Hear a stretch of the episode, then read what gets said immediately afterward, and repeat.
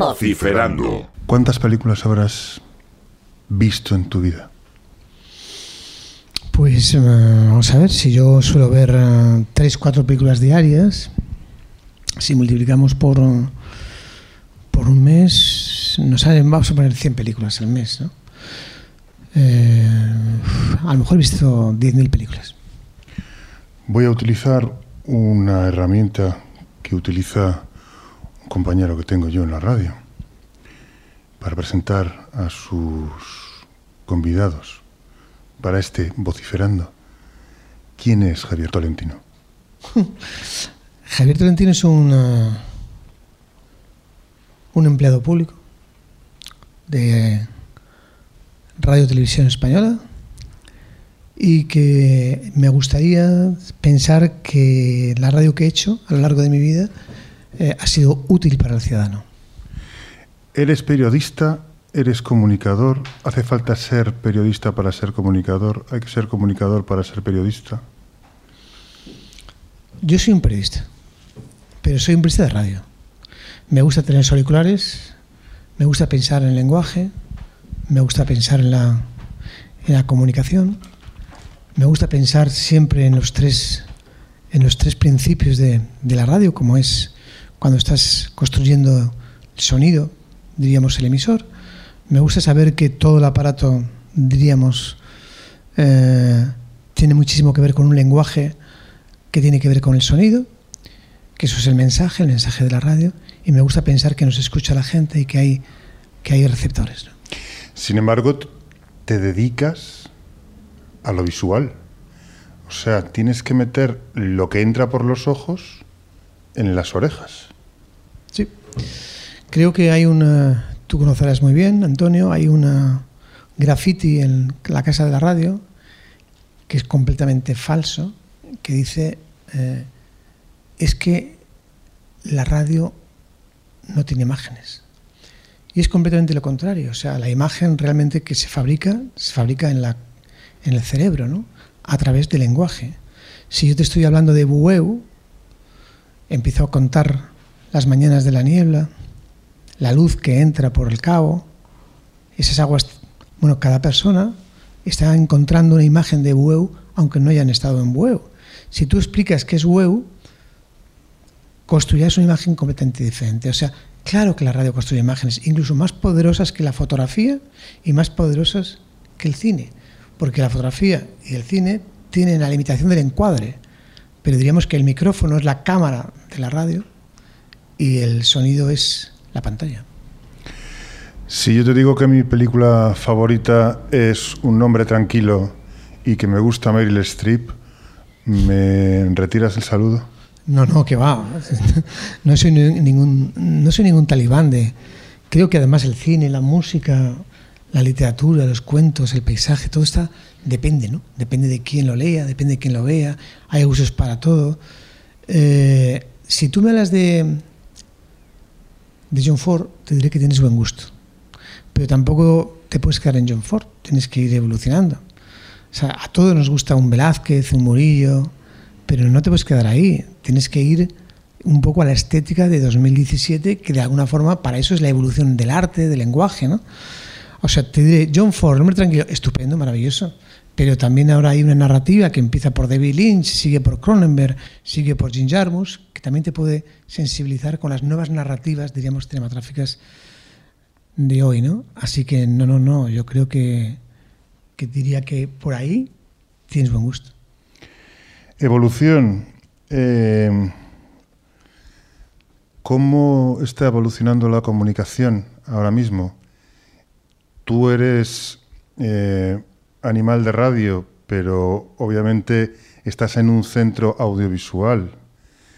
¿Cómo está evolucionando la comunicación ahora mismo?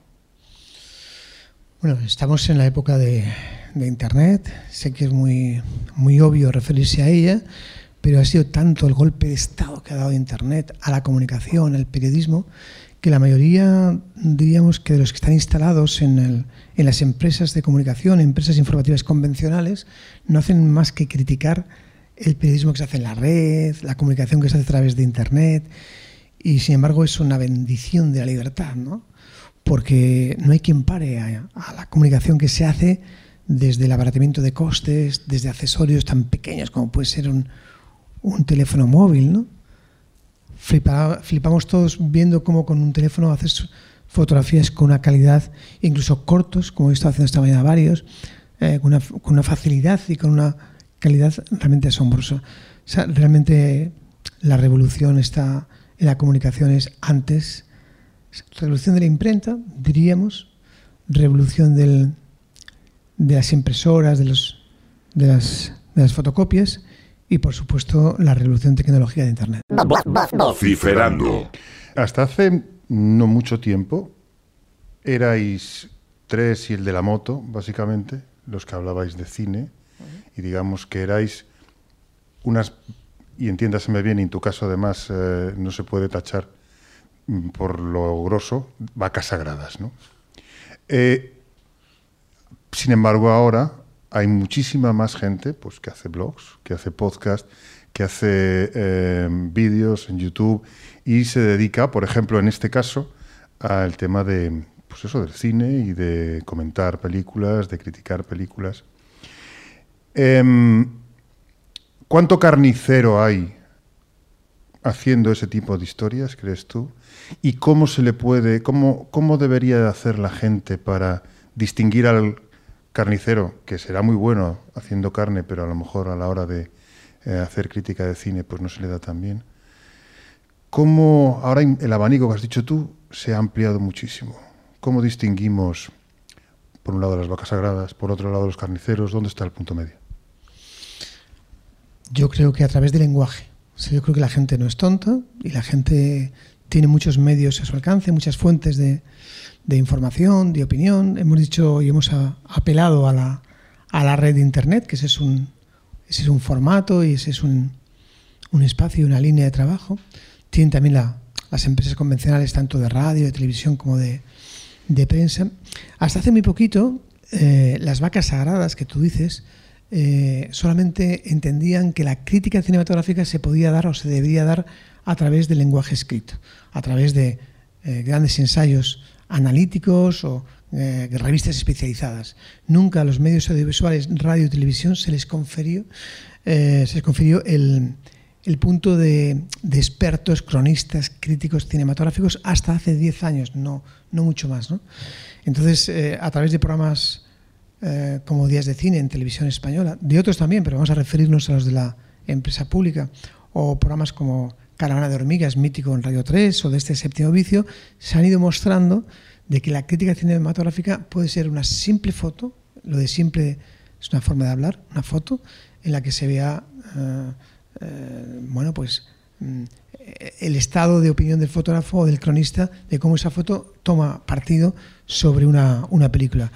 Eh, programas de televisión a la hora de construir informes o documentos audiovisuales también son formato de crítica cinematográfica. Quiero decir con esto que la forma de identificar quién es bueno o quién es malo, ¿cómo sabes tú que una película es buena o, es mala? O sea, los criterios son enormes, son diferentes, son plurales, son diversos.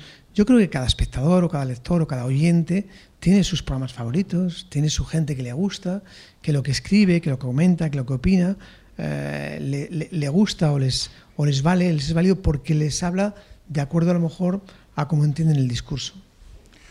¿Cómo utilizas tú las redes sociales para tu trabajo, para eh, tanto exponerlo como para ser receptor? La verdad es que ha sido muy importante el tema de la, llegada de las redes sociales, pero en fin, para abreviar y para eh, hacerlo más, más rápido y todo, diríamos que desde Radio 3 eh, nos gusta la comunicación, siempre nos ha gustado la comunicación directa con los oyentes.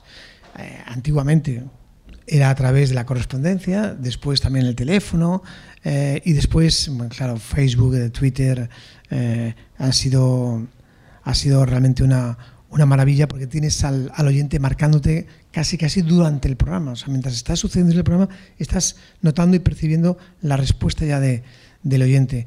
Utilizamos en doble vía, primero, las redes sociales para saber la, la respuesta de los oyentes a lo que estamos haciendo, al trabajo que se está realizando, pero también para informar al oyente de otros eventos y aspectos que no tienen que ver en sí mismo con un programa de radio, sino con unos encuentros, con los ciclos, con los festivales, que el programa, que Radio 3, si la seguís bien, pues sabéis qué hace. ¿no? Radio 3 no se limita a hacer un programa de radio, sino que apoya, protagoniza y crea eventos paralelos mm, con un contacto además directo entre eh, músicos, autores de películas, directores y, oyentes.